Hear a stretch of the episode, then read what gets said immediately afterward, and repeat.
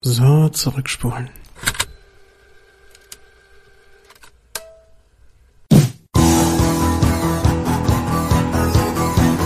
Die Rückspultaste, Anhang 4a.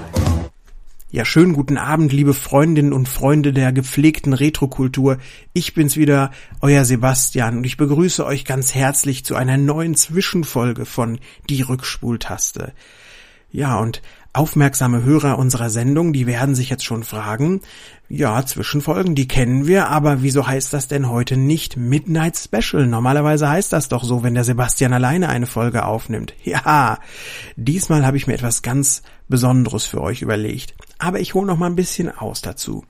Ihr erinnert euch hoffentlich alle an die Folge 4, die vor ein paar Tagen live gegangen ist, die verflixte Melodie. Das war das große Melodienraten, die große Samstagsabendshow mit Jan und Gerrit und mir. Und wir haben uns gegenseitig Titelmelodien von alten Serien vorgespielt und haben die dann erraten. Und was hat der Jan mir dort unter anderem vorgespielt, was ich auch ziemlich schnell erraten habe? Das war folgendes. After our blood freezes the blood they can see in the dark. Vampires. Ja, und jetzt sitze ich hier und ich frage mich, was wäre eigentlich besser, als einen Faden aus der Folge viermal wirklich aufzugreifen und einfach fortzuführen? Der Jan, der ist heute Abend nicht dabei, der hätte sicherlich auch viel Spaß daran gehabt, hierüber zu reden, aber der hat sich jetzt mal in seinen wohlverdienten Sommerurlaub verabschiedet. Oder besser gesagt, zu dem Zeitpunkt, wo ich die Folge hier aufnehme, ist er noch nicht ganz weg, aber zu dem Zeitpunkt, wo ich sie veröffentlicht werde, da wird er dann fort sein, aber auch recht bald wieder an eure Ohren dringen. Naja, aber zurück zu unserem Thema heute Abend. Ich habe mir gesagt, ich muss mal wieder was Neues schauen oder besser gesagt was Neues Altes schauen. Ich schaue ja natürlich gerne als der Chef der Rückspultaste schöne Retro-Dinge und da habe ich mich dann gleich von der Folge 4 inspirieren lassen dazu. Du könntest eigentlich mal wieder einen Schlüssel in die Kindheit nehmen, die dir diese Folge in die Hand gedrückt hat und dir der kleine Vampir anschauen. Das hat mich nämlich einfach irgendwie total gepackt oder gereizt oder was auch immer, als der Jan davon erzählt hat. Und so habe ich mir für heute Abend mal diese Buch- und auch Fernsehserie vorgenommen. Und ich finde es auch einfach nur total toll, wenn die Folgen der Rückspultaste sozusagen ihre eigene Fortsetzung bilden. Wenn ich mir jetzt nicht immer jedes Mal krampfhaft Themen überlegen muss, sondern wenn wir im offenen Gespräch bei irgendeiner neuen Folge auf etwas kommen, wo ich dann schon während der Aufnahme der Folge denke, hm, das könnte doch mal was sein für die nächste Folge oder für die nächste Zwischenfolge oder aber in diesem Fall für den nächsten Anhang. Und deswegen habe ich es jetzt auch nicht ein Midnight Special genannt, sondern einen Anhang, weil das hier etwas aufgreift, was die Folge 4 angefangen hat. Also, jetzt lange Rede, kurzer Sinn. Der kleine Vampir. Einmal noch ganz kurz hole ich aus, bevor es richtig losgeht. Ja, warum lese ich als erwachsener Mann eigentlich Kinderbücher und schaue mir Kinderserien an? Das kann man sich gut fragen. Das ist ja eigentlich eher ungewöhnlich. Normalerweise schauen alle Game of Thrones, wo die ganze Zeit gepimpert wird und sich die Köpfe eingehauen wird und irgendwie so eine brave Familien- oder gar Kinderunterhaltung, tja, ist jetzt nicht so unbedingt das Beuteschema der Leute in meinem Alter. Und ich muss auch sagen, bis vor ein paar Jahren konsumierte ich auch eher so ganz viel Erwachsenenunterhaltung, ernsthafte Arthouse-Filme oder irgendwie schwierige Serien, die dramatisch inszeniert in die Abgründe des Menschlichen blicken ließen und das war auch eigentlich nicht schlecht. Das hat mir tatsächlich auch eine gewisse Education verpasst in den letzten 20 Jahren, möchte ich fast sagen, um einfach Filme zu bewerten, um Medien zu bewerten. Da hat man sich ein gewisses Vokabular angeeignet. Mittlerweile bin ich aber so, dass ich einfach sehr, sehr gerne nach Hause komme und abends etwas Nettes konsumiere. Und dann brauche ich, ich sag's jetzt mal so ganz überspitzt kein polnisches Autorenkino, dann freue ich mich darüber, wenn ich bewusst leichte Kost mir anschauen kann und gut gemachte Medien für Kinder, seien es Bücher oder seien es Filme oder seien es Serien, die sind, weil Kinder ein so besonders kritisches Publikum sind, wie ich finde, ganz besonders lohnenswert anzuschauen. Und wenn man die durch die Brille alles das dessen, was ich gelernt habe über Filme, über Serien, was ich mir so angeeignet habe, anschaut, dann muss ich sagen, sind solche eigentlich leichten Sachen, wenn sie geschliffen sind, ein absoluter Hochgenuss. Schlecht gemachte Sachen hingegen, da muss ich sagen, ja, gut, es gibt ja auch heutzutage sehr, sehr viel, was für Kinder gemacht ist, wo man sich einfach denkt, boah, meine Fresse. Das finde ich jetzt aber irgendwie weniger spannend oder weniger interessant. Und im Gegensatz zu vielen guten alten Kinderserien der vergangenen Tage muss man sagen, dass heutiges Kinderfernsehen sehr, sehr oft auf die Kinder so herabblickt und bewusst Dinge verharmlost, wo man uns Kindern noch vor 30 Jahren oder vielleicht auch noch vor 20 Jahren andere Dinge auch mal zugetraut hat. Ne? Noch was ganz anderes. Wenn man noch weiter zurückblickt zu Grimms Märchen, da ging es ja schon immer sehr, sehr krass zu. Oder aber auch sowas wie der Struffelpeter. Schreckliche Dinge, die da den Kindern passieren.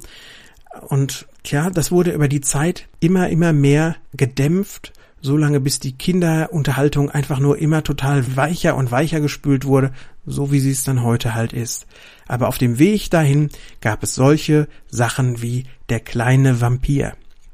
Ja, und worum geht es bei der kleine Vampir? Da geht es erstmal um einen Jungen, der heißt Anton Bonsack.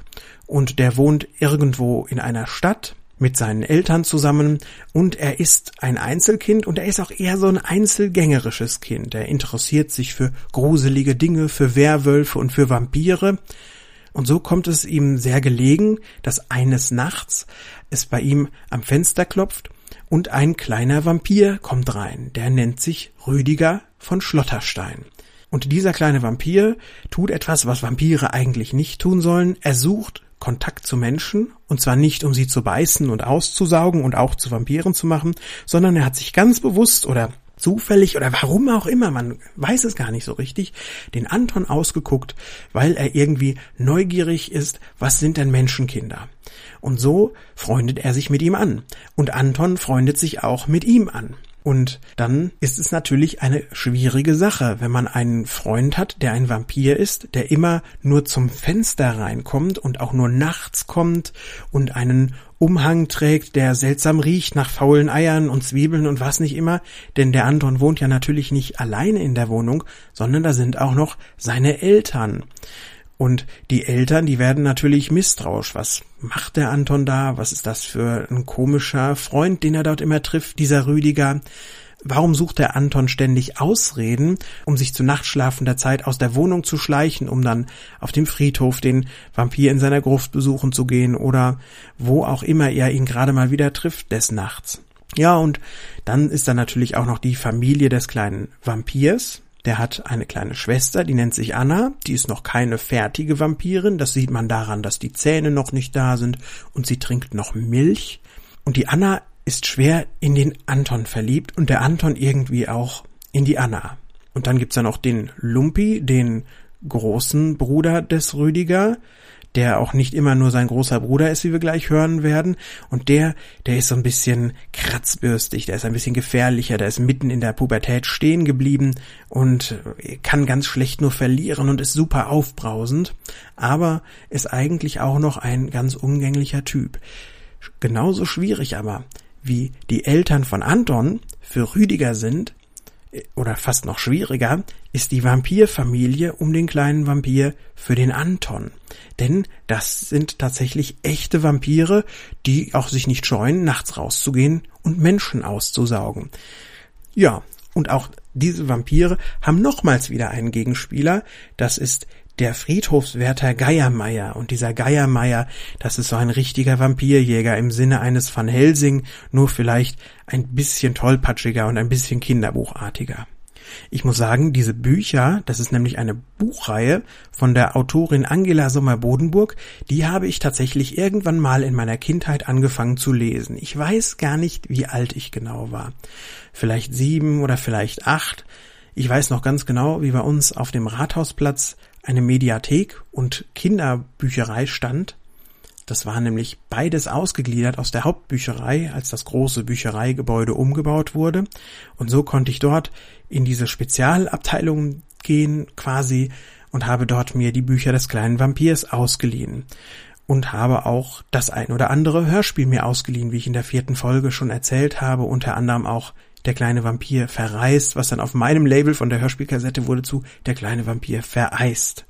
Später habe ich mir auch das ein oder andere Buch tatsächlich gekauft oder von meinen Eltern gewünscht. Ich weiß das immer noch, das waren diese Rowold-Bücher, die kannte man. Da gab es ganz viele Jugendbücher aus diesem Verlag. Das war immer ein weißer Umschlag.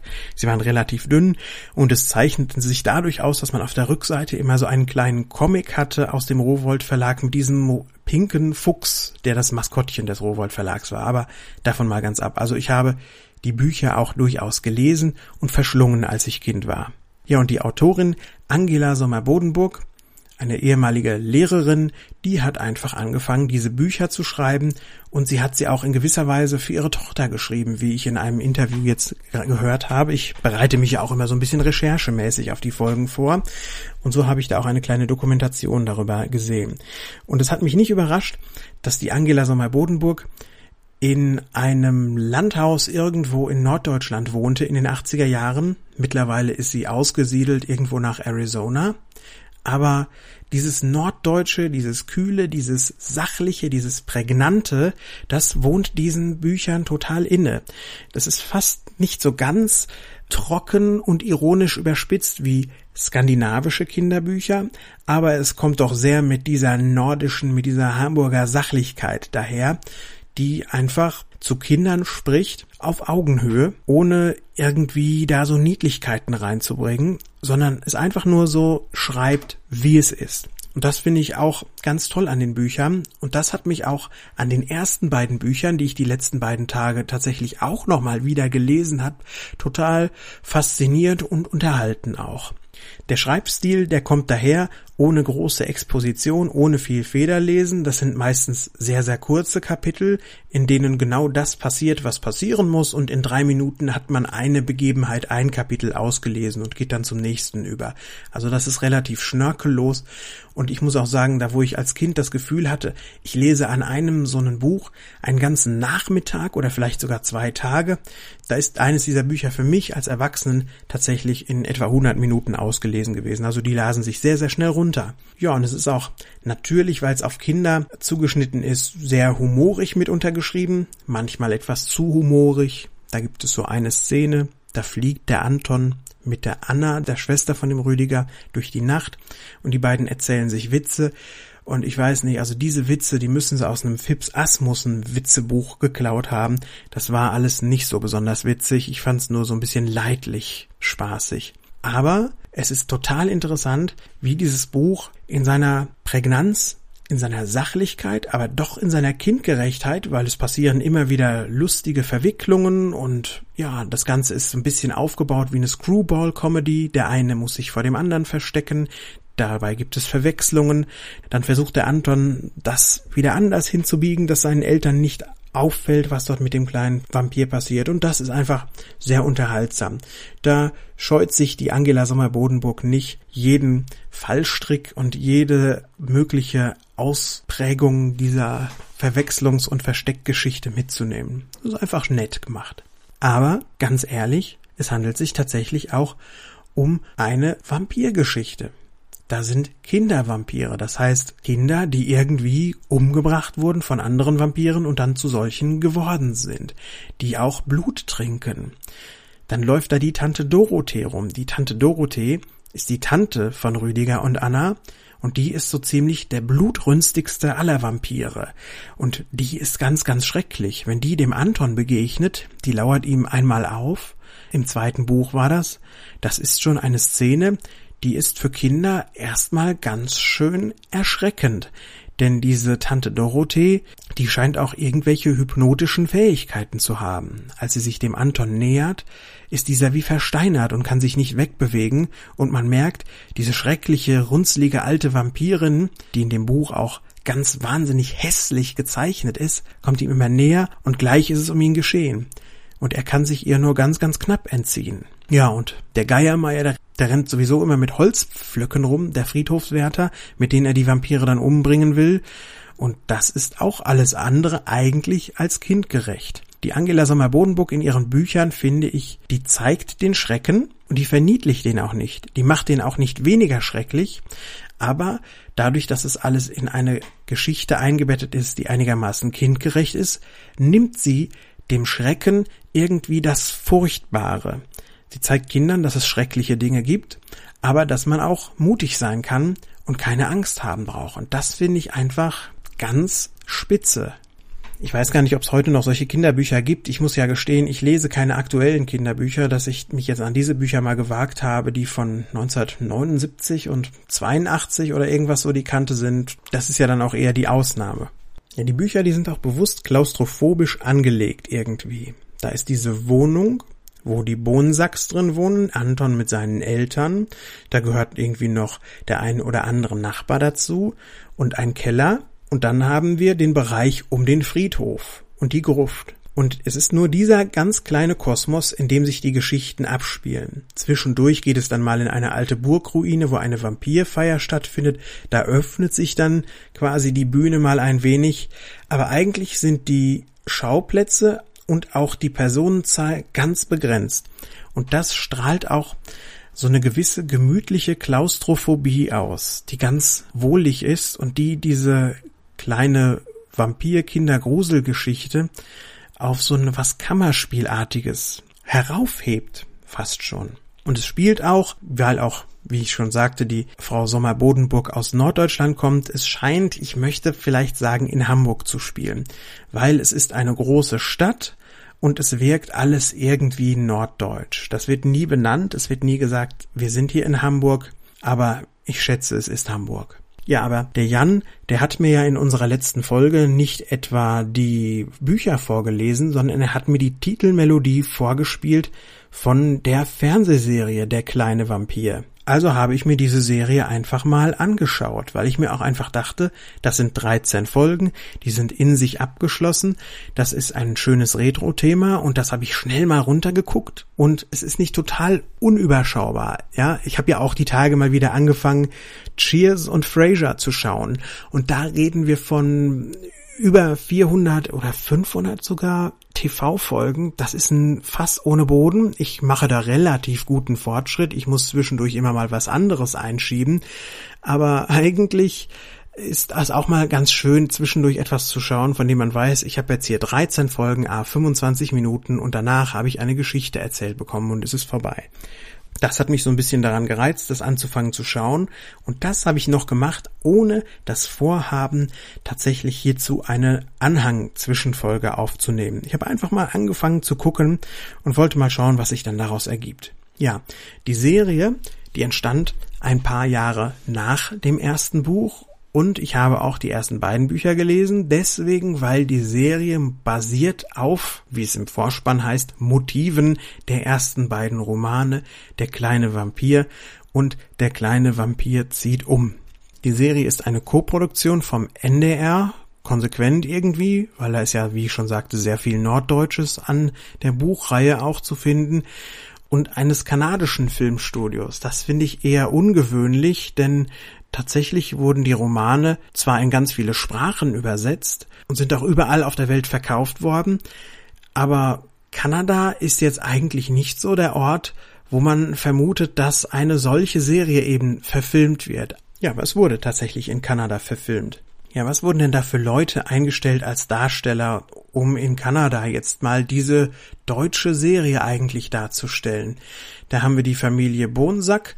Der Anton ist, muss ich sagen, gespielt von dem Christopher Stanton als ein ziemlicher One-Note-Character. Also der hat nicht unglaublich viele Gesichtsausdrücke, der hat nicht unglaublich viele unterschiedliche Emotionen, er hat manchmal so ein bisschen Angst, aber da spielt er dann auch eher überpanisch. Ist jetzt nicht so unbedingt die junge Schauspiellegende, aber eigentlich ist es ganz nett gespielt, weil der Anton so ein bisschen als dieser Einfallspinsel rüberkommt.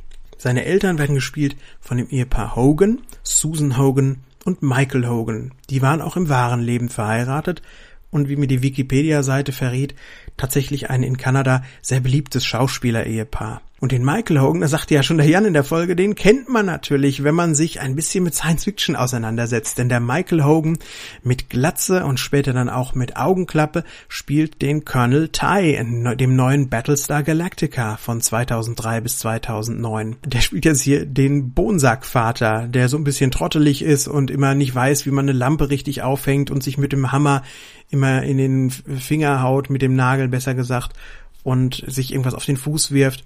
Und das ist irgendwie ganz seltsam, ja.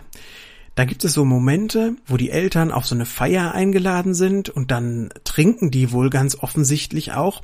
Und dann fängt er an, mit Gläsern voller Schnaps zu balancieren auf seinem Kopf und auf seinem Kinn. Und da habe ich gedacht, ja, das ist der Colonel Ty aus Battlestar Galactica, den ich kenne, die Saufschnauze, die irgendwie sich immer so ein bisschen blöd daneben benimmt und so ein bisschen der Prolet ist. Da habe ich eigentlich auf dieses klassische Ty-Lachen gewartet.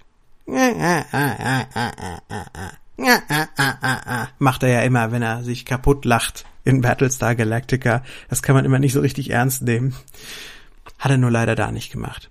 Da hat er noch einen Schnurrbart, denke, gut, den kann man sich erwachsen lassen oder abrasieren, aber er hatte auch tatsächlich noch richtig volles Haupthaar, obwohl ich mir in manchen Szenen nicht so sicher war, ob das nicht vielleicht auch tatsächlich ein Pfiffi war, den er sich da auf den Kopf gesetzt hat. Keine Ahnung. Die Vampire sind, wie ich finde, noch viel besser besetzt. Da haben wir den Joel Dax als Rüdiger und der spielt einen richtig tollen kleinen Vampir. Denn normalerweise sollte man meinen, ja, so ein kleiner Vampir, der spielt denn dann so ein bisschen monsterhaft, monstermäßig übertrieben. Aber der Joel Dax, der scheint auch ein bisschen Dracula gelesen zu haben und dann auch verstanden zu haben.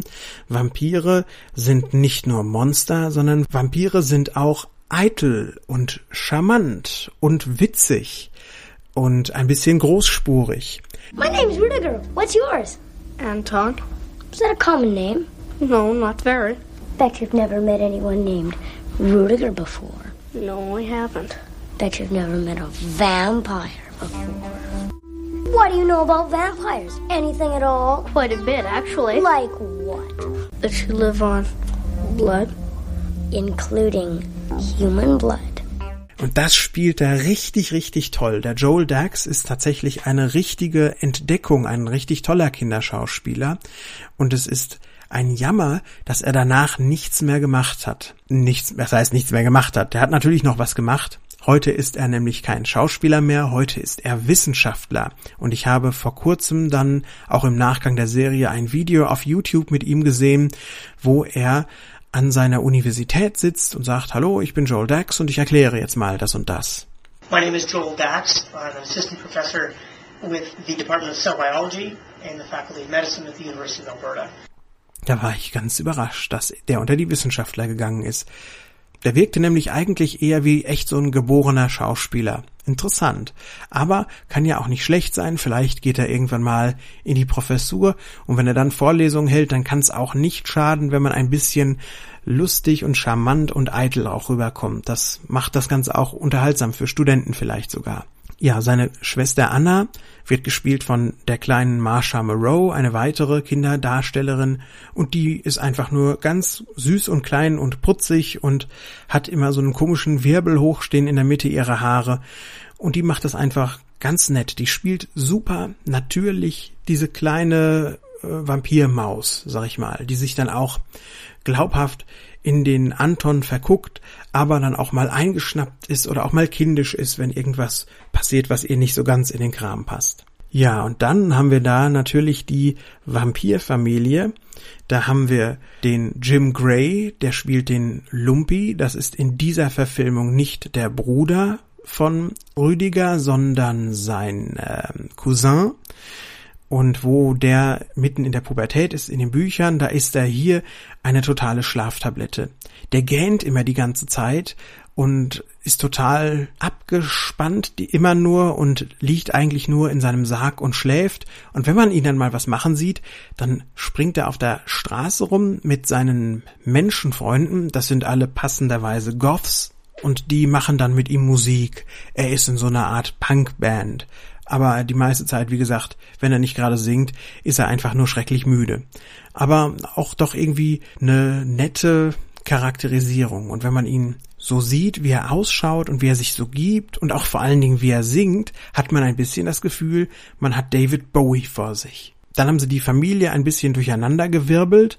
Der Rüdiger, der hat im Buch noch Eltern, die selten auftauchen und die heißen ähm, Hildegard und Ludwig. Und er hat natürlich dann seine Onkel und seine Tante und das sind Onkel Theodor und Tante Dorothee. Und hier sind es eben Tante Hildegard und Onkel Ludwig, die seine Familie darstellen. Das sind dann die Eltern vom Lumpi. Ist alles ein bisschen verkürzt worden. Sie haben einfach die Vampirfamilie um ein paar Charaktere reduziert, weil auch die Eltern tatsächlich in den Büchern nicht so die tragende Rolle haben. Da ist es ganz okay, dass das einfach diese fünf Vampire sind. Fertig aus. Die Tante Dorothee, die wird gespielt von Lynn Seymour, das ist wohl eine Tänzerin mal gewesen und ähm, die spielt das eigentlich sehr schön over the top. Sie wirkt wie so eine opernhafte Diva und macht ihre Sache echt gut. Sie ist allerdings mitnichten so gruselig und so furchteinflößend und so hässlich und so gierig wie die Dorothee aus den Büchern. Aber ich glaube übrigens, muss ich sagen, die heißen auf Deutsch dann doch wieder Dorothee und Theodor. Ich habe mir einfach mal den Spaß gemacht, nämlich die Originaltonspur zu verwenden. Die war nämlich auf den DVDs auch drauf. Und da habe ich mir das dann so angeguckt. Also da haben dann die Namen tatsächlich auch gewechselt. Aber um zurück zu der Vampirfamilie zu kommen, der Onkel Theodor oder der Onkel Ludwig, jetzt bin ich total verkommen, der wird von einer absoluten Schauspielerlegende gespielt. Das ist nämlich Michael Goff. Und Michael Goff, den kennen viele von euch als den Butler Alfred von Batman aus den beiden Tim Burton Filmen Ende der 80er, Anfang der 90er.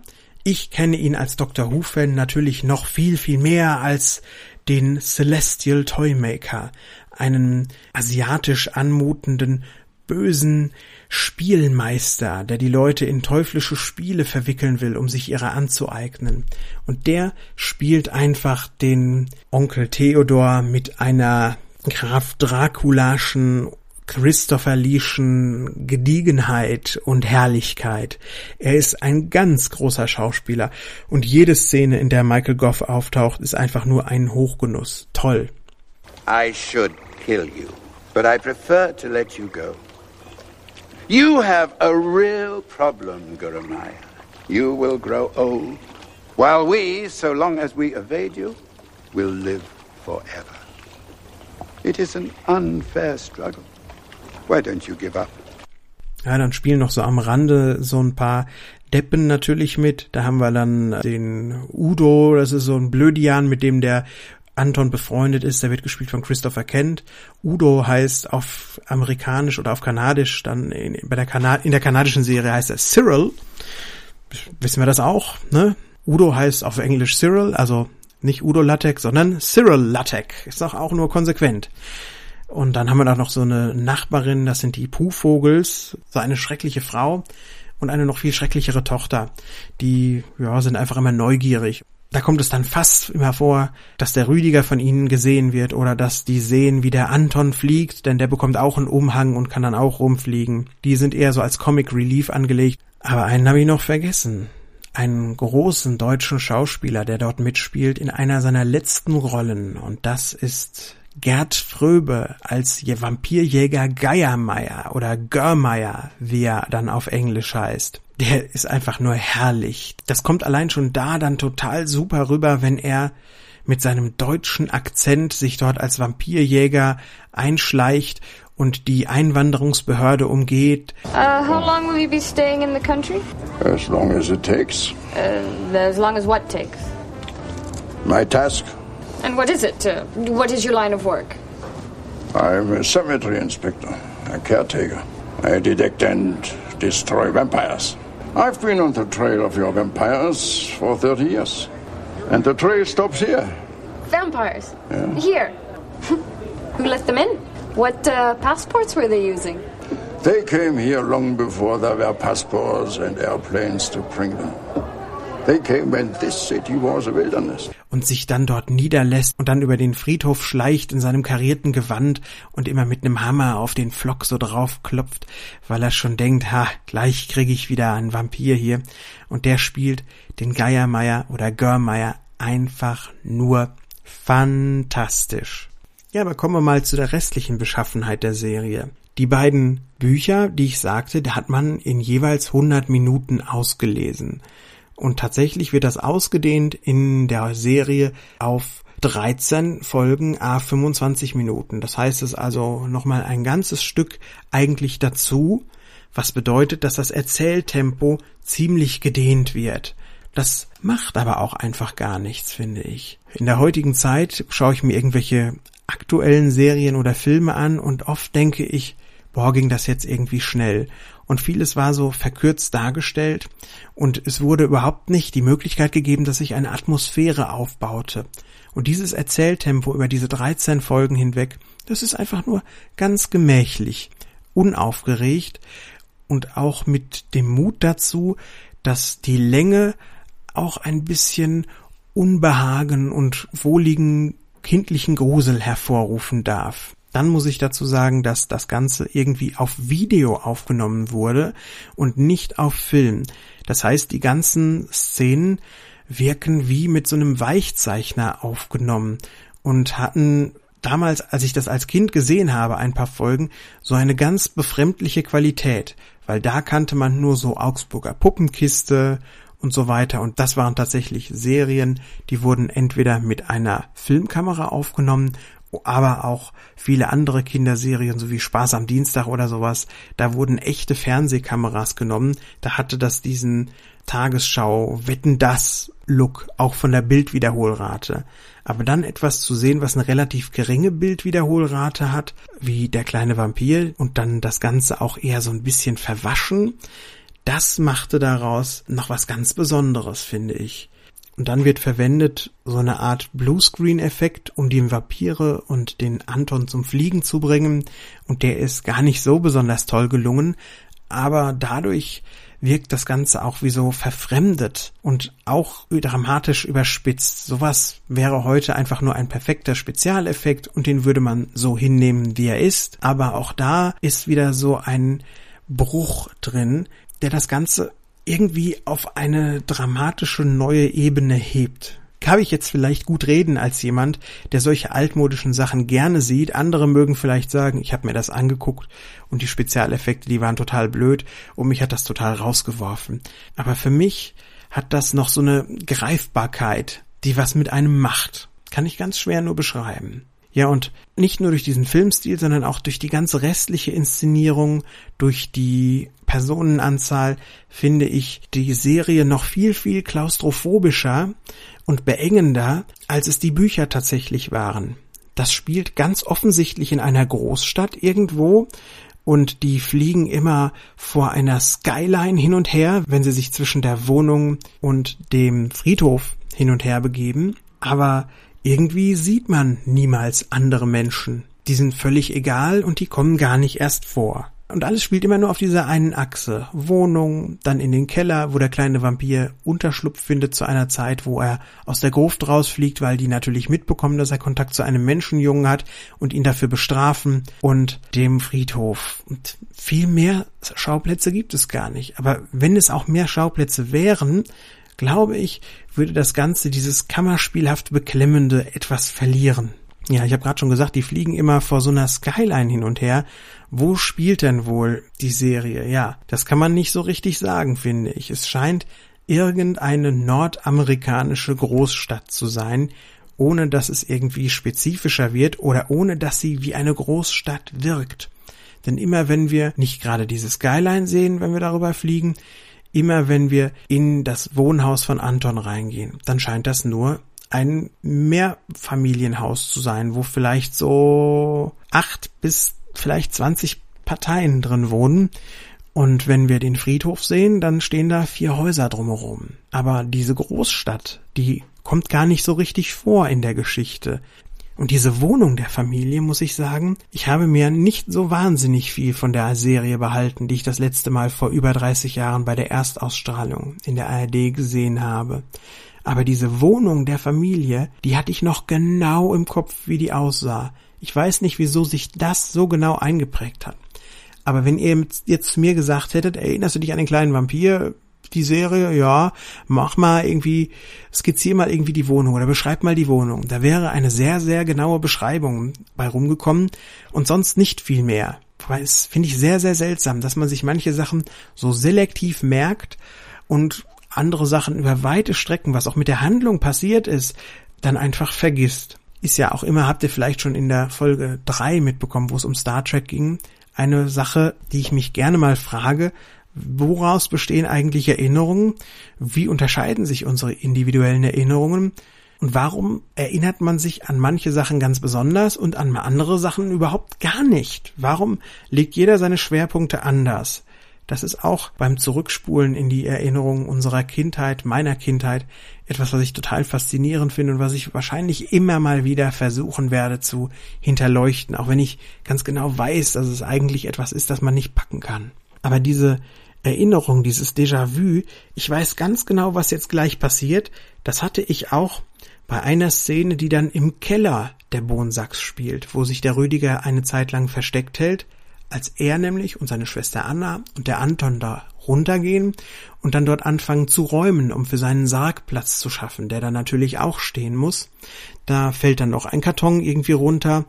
Und genau diese Szene, die ich wirklich als Kind nur ein einziges Mal gesehen haben kann, da wusste ich genau, der bewegt sich jetzt so, gleich fällt der Karton darunter, dieser Keller sieht genau so aus, das hat sich auch genauso wie die Wohnung oder vielleicht diese eine Szene sogar noch mehr in meine Gehirnwindungen eingebrannt.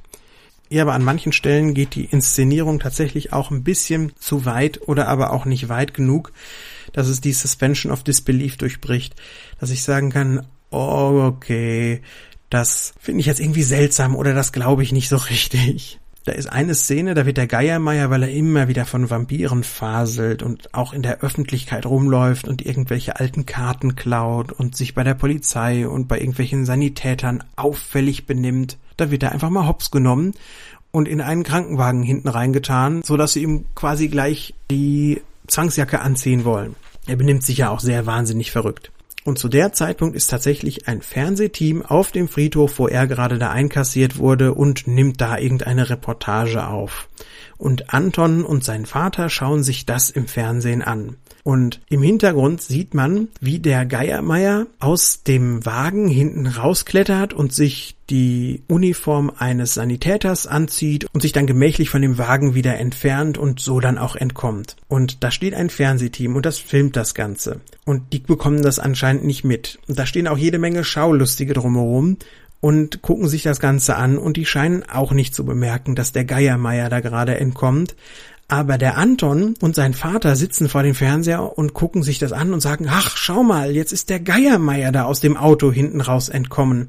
Und da muss ich einfach sagen, wirklich, ja, ihr seht das und ihr kommentiert das und alle anderen, die da drumherum stehen, bekommen das nicht mit. Also da war das, was Gargamel mit den Schlümpfen so gemacht hat, manchmal ein bisschen realistischer. Wenn sich Gargamel als alte Frau verkleidet hat, das war überzeugender als Geiermeiers spektakuläre Flucht aus dem Krankenwagen hinten raus. Sowieso muss ich sagen, der ist irgendwie, obwohl er von dem tollen Gerd Fröbe gespielt wird, nicht so die richtige Bedrohung in der Serie. Ich weiß noch, wie ich das als Kind ganz, ganz schrecklich und ganz, ganz fürchterlich bedrohlich fand, wie der über den Friedhof lief und dann mit dem Holzpflock darum klackerte. Und in der Serie, wenn man sich das jetzt mal als Erwachsener anschaut, der macht gar nichts. Der unternimmt nicht auch nur ein einziges Mal irgendetwas, wo er den Vampiren richtig gefährlich wird. Und am Ende, das ist so ein bisschen der Cliffhanger von Folge 12 zu Folge 13, da droht er die Polizei aufzubringen, dass ihnen die Vampire auffallen und das wird dann in Folge 13 auch irgendwie ganz lapidar aufgelöst und dann will er sich nochmal in einem Sarg verstecken und mitgenommen werden, weil die Vampire ihre Gruft zurücklassen müssen, weil der Friedhof nämlich abgerissen wird. Und dann will er sich da mitschmuggeln mit den Vampiren, die da weggehen. Da liegt er da drin und wird auch relativ schnell einfach nur von Onkel Theodor entdeckt und wieder an den Gang getan. Als Gegenspieler ist er eigentlich völlig unbrauchbar. Für Kinder macht er vielleicht aufgrund seiner Gerd Fröbigkeit einen schrecklichen Eindruck, ja, der Goldfinger, der da rumsteht und was macht und einfach nur fies ist, aber eigentlich ist er eher harmlos. Da kommen wir auch schon zu der Flucht der Vampire. Die Serie, die endet ein bisschen anders, als es das Buch tut, nämlich die endet überhaupt mal, weil die natürlich nur die ersten beiden Bücher verfilmt, wollten sie da eine runde Geschichte daraus machen. Und dann ist natürlich am Ende der große Abschied. Anton und Rüdiger müssen sich trennen, weil der Friedhof abgerissen wird und die Vampire segeln auf einem Schiff davon. Und ich habe ja gerade schon mal gesagt, wir sehen die immer vor einer Großstadt rumfliegen, die Vampire. Und dann ist auch die Rede davon, jetzt müssen wir abhauen und wir bringen unsere Särge zu einem Schiff an die Docks. Und da habe ich mir so richtig eine nordamerikanische Hafenstadt vorgestellt mit einem großen Dock und einem Pier und einem Anleger und einem Frachter und da kommen dann irgendwie die Särge drauf. Und was wir sehen ist, der Anton, der klärt das vorher schon mal ab mit dem Schiff und der geht in so eine Art Wald und in dem Wald ist ein Waldsee und da ist dann ein zehn Meter langes Wikingermäßiges Ruderboot drauf. Und dann habe ich mir gedacht, das sind die Docks. Das sind die Docks von dieser Großstadt? Dieser komische Waldsee, wo man am Ende, als die Vampire mit dem Schiff wegfahren, merkt, jetzt blendet die Kamera ab, denn wenn sie noch weiter draufhalten würde, dann würden die an den Rand des Sees kommen und irgendwie da so die Böschung hoch mit dem Schiff und dann hängen bleiben. Also das äh, ist einfach nur super billig. Und apropos billig, in der letzten oder vorletzten Folge steht der Rüdiger unten in der Gruft und kommt leider beim Gestikulieren an die Wand und man sieht, die Wand ist aus Pappe. Naja, was will man machen? Wenigstens ist es so spärlich und gut beleuchtet von Lichtspezialisten, dass man die Gruft für eine echte Gruft hält und auch die Wände für echte Wände hält, wenn nur die Schauspieler sich davon fernhalten würden. Ja, und damals muss ich sagen, habe ich diese Serie ja auch gesehen. Ich habe auch sehr darauf hingefiebert. Ich glaube, die kam das erste Mal an einem Silvesterabend, wurde die erste Folge ausgestrahlt. Und ich habe mich richtig darauf gefreut und ich durfte auch unseren Videorekorder ben benutzen, um die erste Folge aufzuzeichnen, weil ich war ja schon ein großer Fan der Bücher vom kleinen Vampir. Und dann fand ich das gar nicht so toll weil es einfach nicht das war, was ich erwartet habe. Man muss dazu sagen, die Bücher sind von sehr schönen und sehr kompetenten und sehr stimmungsvollen Illustrationen geprägt. Und ich sagte ja schon, die Tante Dorothee, das ist so eine rothaarige Mitvierzigerin, die überhaupt nicht so aussieht wie dieser schreckliche, runzelige, tausendjährige, supergierige Mega-Vampir, wie sie im Buch gezeichnet wird. Und auch der Rüdiger sieht ganz anders aus. Der scheint so aschblondes Haar zu haben im Buch und hat so ein freches Gesicht und der Joel Dax, der den Rüdiger im Film spielt, der ist ja wie, wie so ein geschrumpfter Dracula, wie ich schon sagte. So ganz charmant und so dunkelhaarig und eher so ein bisschen mehr ähm, auch, man merkt, der wird mal good looking irgendwie. Und ich habe mich auch gefragt, diese Bücher, die so dieses Deutsche ausstrahlen, ja, dieses Hamburgische ausstrahlen, wieso spielt das jetzt in einer so amerikanischen Umgebung und wieso sieht das Ganze aus wie so eine amerikanische Produktion? Da habe ich mich als Kind sehr, sehr dran gestoßen. Und da habe ich dann echt mir gesagt, das ist nicht so wie die Bücher, das will ich nicht sehen, das interessiert mich nicht. Und ich habe dann vielleicht von den späteren Folgen noch ein paar gesehen, Sonst hätte ich auch diese Szene im Keller nicht so deutlich in Erinnerung gehabt, aber ich habe dann auch irgendwann einfach aufgehört. Aber hey, viele Leute sind noch heute so, wenn du mit irgendwelchen Menschen redest über Literaturverfilmungen, sei es Der Hobbit oder sei es The Green Mile oder was auch immer, Ganz viele Leute messen die Qualität des Films daran, wie exakt das Buch nachverfilmt wurde.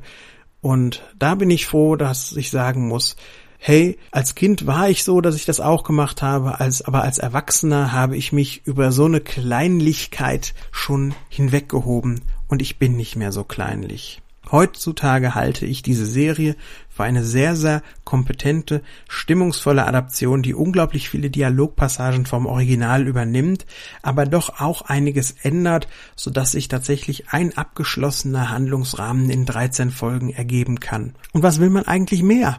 Viel schlimmer hingegen ist diese deutsche Neuverfilmung, die ein paar Jahre später gemacht wurde. Da habe ich dann auch mal kurz reingeguckt, allerdings nicht die DVDs gekauft, sondern auf YouTube mir das mal angeschaut. Und das ist ja furchtbar. Da ist dieser Rüdiger, der sich einfach nur wie ein Rotzbengel benimmt und der nur so dieses Monstrige raushängen lässt und immer Schnickschnack sagt. Und das ist total kindisch. Und der hat überhaupt nicht dieses Charmante von dem alten TV-Rüdiger. Das ist einfach nur so ein richtiger, ich will sagen, ZDF-Kram. Auch wenn es wahrscheinlich gar nicht das ZDF gemacht hat. Ganz typisch deutsch, piefig und nervig und gar nicht stimmungsvoll kann man sich nicht angucken.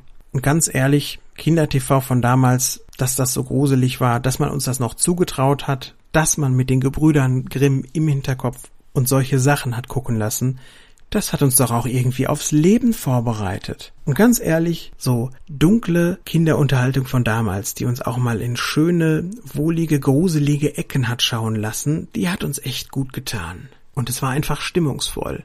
Stimmungsvoll war vor allen Dingen auch die Musik. Und wie ihr wisst, wir enden immer so ein bisschen mit Musik. Und mit stimmungsvoll meine ich bestimmt nicht die Szene, in der Geiermeier sein Geiermeier-Song auf der Tuba spielt und komischerweise gleichzeitig singt, während seine Tuba spielt. They will have to admire this catch of vampires when all of them cease to be. Ich weiß nicht, wie das funktionieren soll.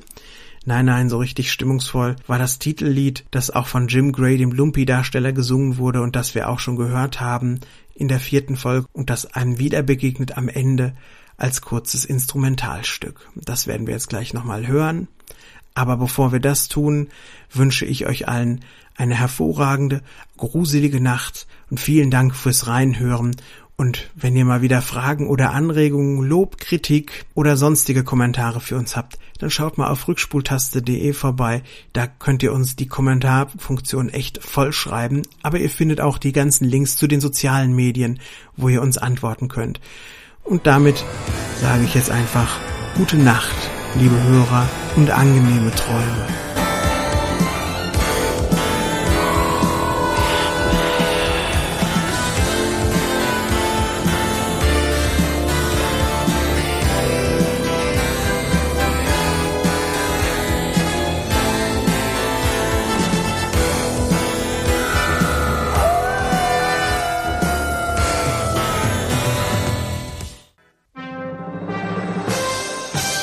Eine Rückspultaste 2016 Produktion.